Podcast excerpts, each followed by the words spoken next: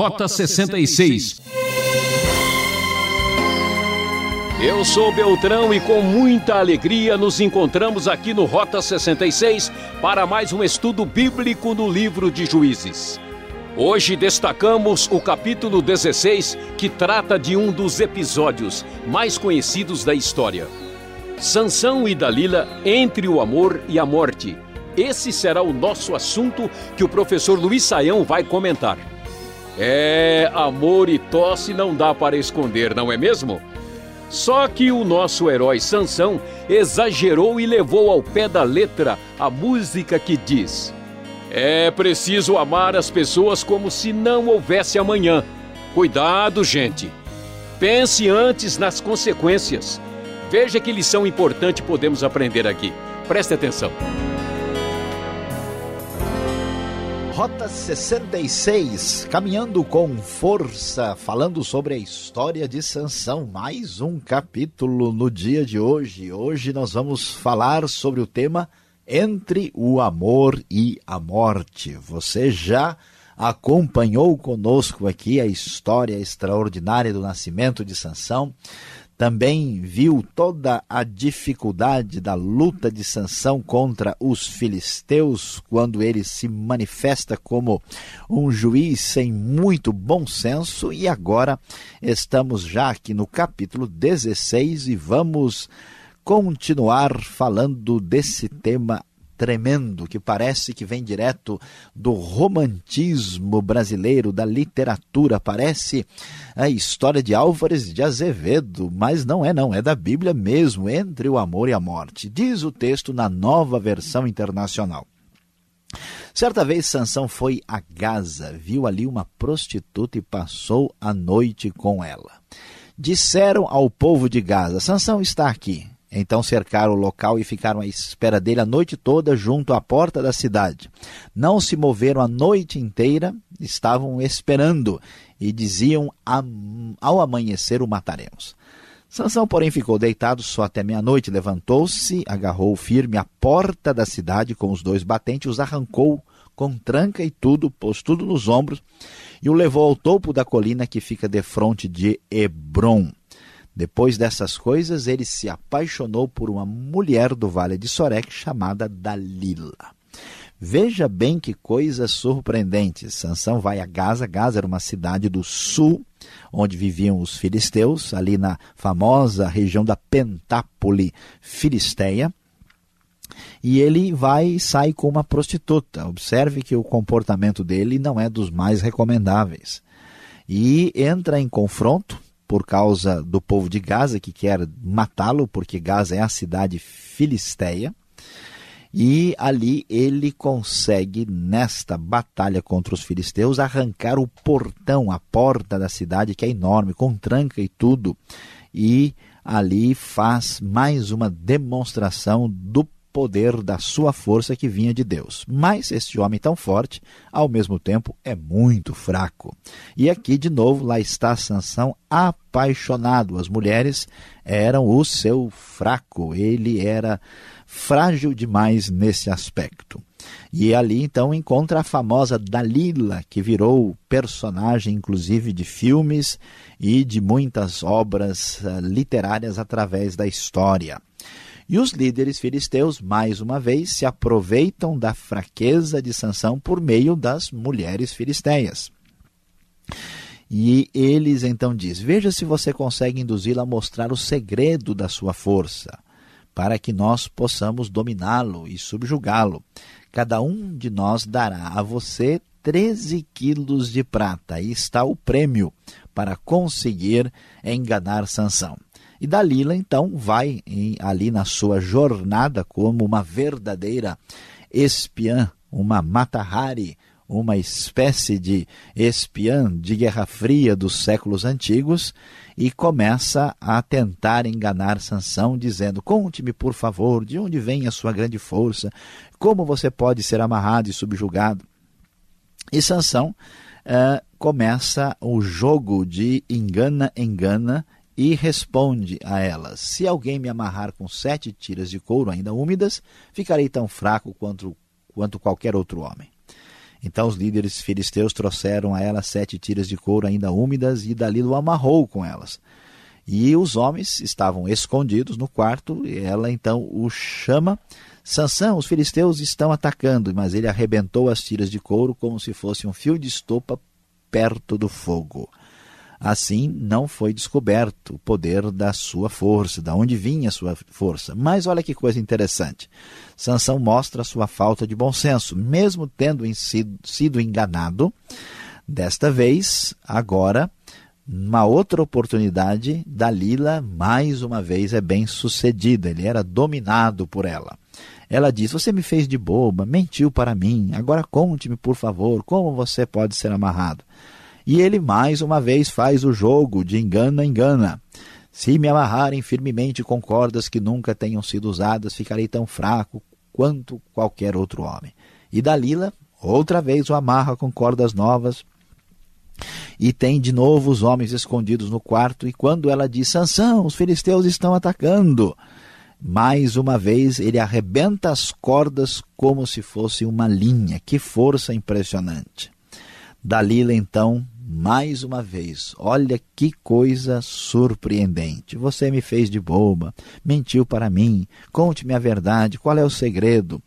E então, mais uma vez, Sansão diz: Olha, se você tecer num pano as sete tranças da minha cabeça e o prender com uma lançadeira, ficarei tão fraco quanto qualquer outro homem. E enquanto ele dormia, Dalila teceu as sete tranças da sua cabeça num pano e o prendeu com a lançadeira. E novamente repete-se tudo o que já havia acontecido antes. Os filisteus entram depois de estarem escondidos no quarto de Sansão e nada eles podem contra a sua força. Então Dalila mais uma vez disse: Atenção, veja bem como uma voz doce e suave pode ser enganosa e falsa. Como você pode dizer que me ama se não confia em mim? Já tinha tentado entregar Sansão três vezes, mas mesmo assim, Sansão, em sua tolice, confia na Filisteia. Esta é a terceira vez que você me fez de boba e não contou o segredo da sua grande força.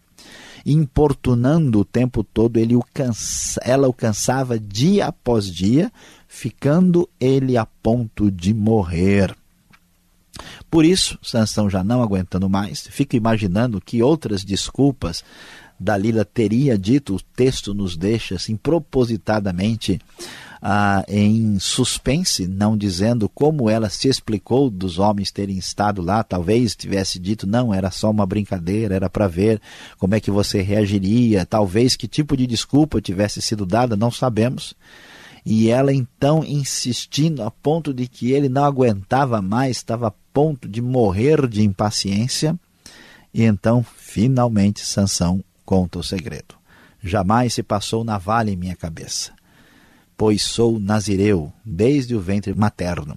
Se fosse rapado o cabelo da minha cabeça, minha força se afastaria de mim e eu ficaria tão fraco quanto qualquer outro homem. Quando Dalila viu que Sansão tinha contado o segredo, enviou a mensagem contando tudo aos líderes dos filisteus. E a NVI prossegue e nos diz que os filisteus voltaram a ela levando a prata. Fazendo-o dormir no seu colo, observe o detalhe da maldade que está aqui no verso 19. Ela chamou um homem para cortar as sete tranças do cabelo dele, e assim começou a subjugá-lo e a sua força o deixou. Então ela chamou Sansão, Sansão, os filisteus estão atacando.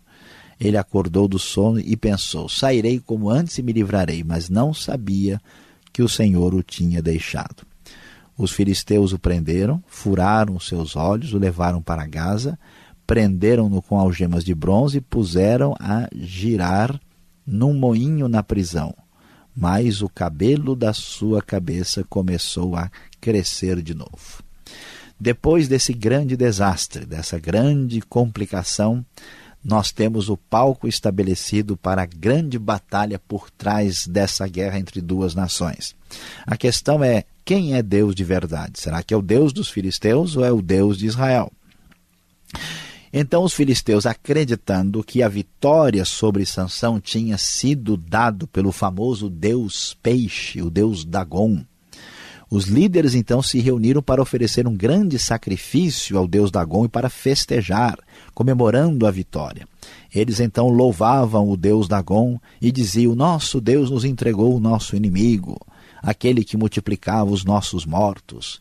Com o coração cheio de alegria gritaram: Tragam-nos Sansão para nos divertir. E mandaram trazer Sansão da prisão e ele os divertia. Imaginem vocês aqui Sansão lá agora no templo de Dagon, sendo maltratado, cego, numa situação da mais terrível e humilhante possível, um homem que teve uma força descomunal, mas cujo bom senso e perspectiva adequada do relacionamento a conjugal nunca foram realidade em sua vida, aqui agora diante dessa circunstância terrível, humilhante e ainda mais levando aqueles perversos pagãos a comemorarem e a tripudiarem em cima dele. E então ele ficou entre as colunas. Disse Sansão ao jovem que o guiava pela mão, porque estava cego: Ponha-me onde eu possa palpar as colunas que sustentam o templo para que eu me apoie nelas e homens e mulheres lotavam o templo. Era um verdadeiro estádio de decisão em festa. Todo mundo comemorando a grande vitória, como se tivessem sido campeões do mundo. Todos os líderes dos filisteus estavam presentes e no alto da galeria havia cerca de três mil homens e mulheres vendo Sansão e se divertindo à custa do ex-homem forte de Israel. E nessa hora, no último momento, no desespero total, no finzinho do segundo tempo, diriam aí os que gostam da arte futebolística. O texto nos diz que nesse desespero Sansão orou ao Senhor. Ó oh, soberano Senhor, lembra-te de mim. Ó oh Deus, eu te suplico, dá-me forças mais uma vez e faze com que eu me vingue dos filisteus por causa dos meus dois olhos. Então Sansão forçou as duas colunas centrais, sobre as quais o templo se firmava, apoiando-se nelas, tendo a mão direita numa coluna e a esquerda na outra, e disse: Que eu morra com os filisteus. Em seguida, ele as empurrou com toda a força, e o templo desabou sobre os líderes e sobre todo o povo que ali estava. Assim, na sua morte, Sansão matou mais homens do que em toda a sua vida. E o texto então termina mostrando que Sansão foi levado pelos seus parentes para ser sepultado entre Zorá e Estaol, no túmulo de Manoá, seu pai, e ele liderou Israel como juiz durante 20 anos. Veja que nós temos uma, um relato surpreendente sobre o que acontece com a vida de Sansão. O homem e ficou preso entre o amor e a morte, dominado por paixões fortes, sendo um homem marcado pela fragilidade ligado à sensualidade, Sansão acabou fazendo grande tolice em sua vida, deixando-se levar pelos filisteus. Mas mesmo assim, Deus mantém o seu poder, Deus mantém a sua força, o seu propósito e a sua finalidade acaba se cumprindo, pois os filisteus foram derrotados, apesar da fraqueza de Sansão. Apesar dos seus erros, Deus ainda assim, na sua misericórdia, lhe devolveu força, e mesmo que ele tivesse morrido tão cedo como um poeta romântico brasileiro, as linhas da sua história construíram uma história, um relato literário importante que mostrou que o Deus de Israel é maior e mais forte do que qualquer Deus pagão. E aqui encerramos com um pouco de tristeza a grande história de Sansão. Mas você nunca se esqueça dessa lição.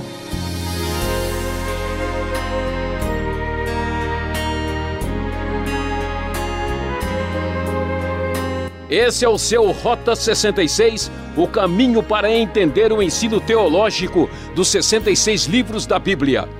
Rota 66 tem a locução de Beltrão, criação e redação Alberto Veríssimo, produção e apresentação é de Luiz Saião. Marque lá, Caixa Postal 18.113, CEP 04626-970, São Paulo, capital. E-mail, rota66 arroba transmundial.com.br. Essa é a série Juízes, hoje no capítulo 16. Tema da aula: Entre o Amor e a Morte, numa realização transmundial. Mais alguns minutos para tirar as dúvidas.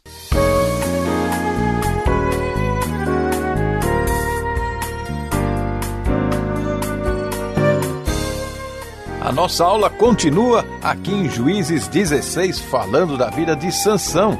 O professor Luiz Saião fez a exposição eu faço agora a primeira pergunta, junto com você que está nos acompanhando agora.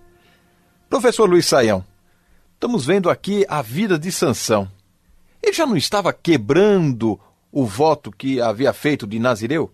Por que Deus então não castigou, não puniu de imediato, assim que ele já de início saiu errado? Pois é, pastor Alberto, uh, veja que nós temos dois elementos aqui que, que devem ser considerados. O primeiro que, de fato, Sansão mostra um comportamento que não é um comportamento de um nazireu, né, conforme a gente vê as recomendações que aparecem lá em Números capítulo 6. Então, por exemplo, ele deve se afastar de tudo que é morto, mesmo que o texto enfatize ah, que isso se refere principalmente a cadáveres de pessoas, né? ele não teme, por exemplo, se aproximar de um leão, que já é um animal imundo por si só, e ainda pegar o mel lá do leão morto. Né? Talvez ele nem tenha mencionado aos seus pais por causa disso. Ah, ele se envolve com mulheres pagãs, com certeza essas mulheres têm ídolos, ah, estão envolvidas né, diretamente em tantas coisas é, totalmente contra aquilo que Sansão tem como recomendação divina. E então a gente vê que de fato ele, ele é um, um nazireu assim não muito convicto, né? mas a, a ênfase do texto né, inicial está sobre a questão da, da, da uva, né, do vinho uh, e do cabelo. E isso ainda não há nada assim ah, que comprove a ruptura completa ah, de sanção em relação ao seu voto. Duas coisas aqui precisam ser consideradas. Uma que o livro de Juízes é um livro do caos. Né? Se Deus fosse usar da sua ira de maneira decisiva, ele exterminaria o povo. Juízes é uma época das mais confusas e complicadas, onde o povo só sobrevive ah, pela misericórdia de Deus. E outra coisa é que Deus uh, sabe da desobediência de Sansão, da sua fragilidade, mas Deus está utilizando Sansão para um propósito maior. E de certa forma, mesmo que a punição de Sansão completa, total, não chegue de uma vez, a própria fragilização, o fato dele ter, uh, por exemplo, sido enganado pela mulher, pela Dalila, né, e ter chegado até onde chegou e ser derrotado pelos filisteus, aí deve ser visto como a permissão divina para que Sansão chegasse onde chegou e sofresse em grande parte as consequências dos seus atos impensados. Tá certo. Agora uma outra questão que fica aí na dúvida quando a gente lê o texto assim, ampassando, né, reto assim, lendo corrido. A força de Sansão estava nos cabelos ou vinha o poder dele de Deus? pelo visto, olhando aqui, Deus não gostava muito de careca, né? Só quando o cabelo dele começou novamente a crescer que parece que as forças voltavam. Daí a pergunta. Pois é, é, veja, Deus não tem nada contra os carecas, senão eles vão ficar, né, pessoas calvas, né, claramente tão tranquilas. Temos aí o Eliseu para comprovar isso sem problema nenhum. Uh, a questão é a seguinte: nós às vezes raciocinamos que a nossa fidelidade para com Deus pode ser definida a partir de critérios subjetivos e sentimentais. No pensamento bíblico não é assim. Quando você tem a, a sua fidelidade para com Deus, isso é definido de maneira concreta. Então, o que, que envolve o voto que a consagração de sanção uh, expressa e que é a razão de ser da sua força. São os cabelos e a sua uh, pureza em relação, por exemplo, ao vinho. No momento em que Sansão corta os cabelos, ele está dizendo: Eu rasguei o contrato com Deus. Eu joguei fora. Mesma coisa, a aliança, ela prova o amor ou o casamento de duas pessoas? Não, mas ela é uma concretização externa. Se alguém chega e arranca a aliança e joga no chão na rua, na frente do outro, isso significa que a pessoa ama ou não ama, ele está dando uma demonstração concreta de ruptura.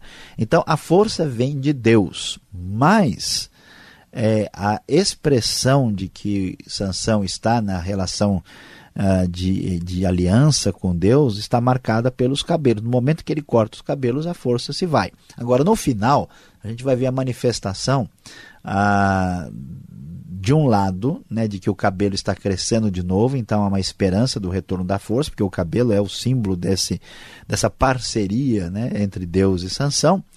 Mas fica bem claro que a misericórdia de Deus agiu, porque eh, Sansão teve a sua oração atendida e a vitória ah, de Deus aí contra ah, o paganismo do deus Dagon.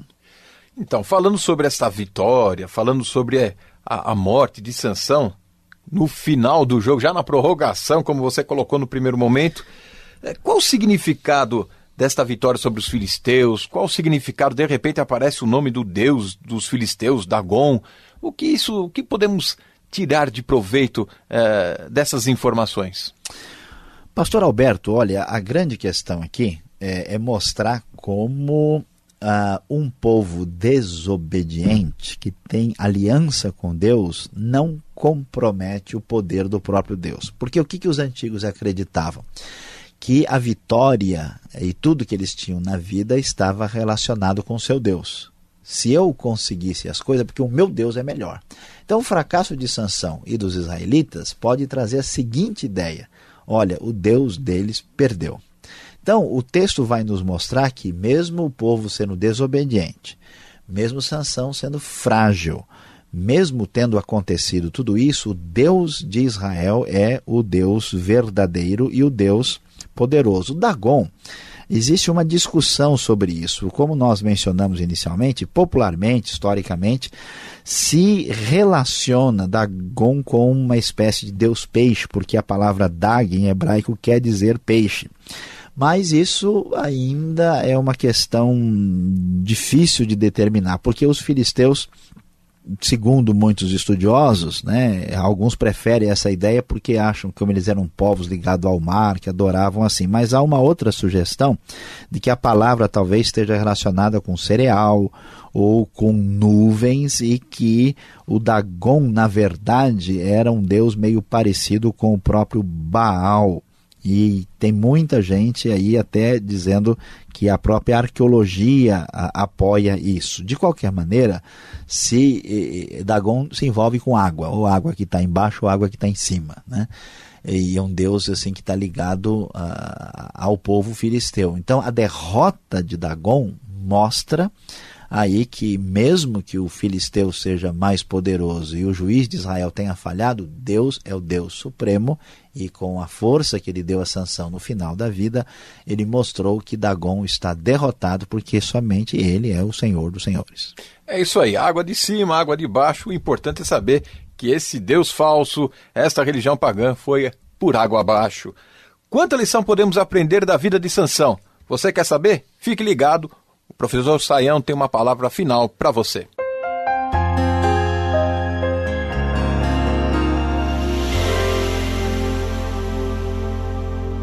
Depois de termos estudado aqui hoje no Rota 66, o texto de Juízes 16, falando sobre o tema entre o amor e a morte, descobrimos que, mesmo que essa realidade estranha e esquisita e complicada tenha se manifestado na vida de Sansão, nós temos uma grande lição para a nossa vida.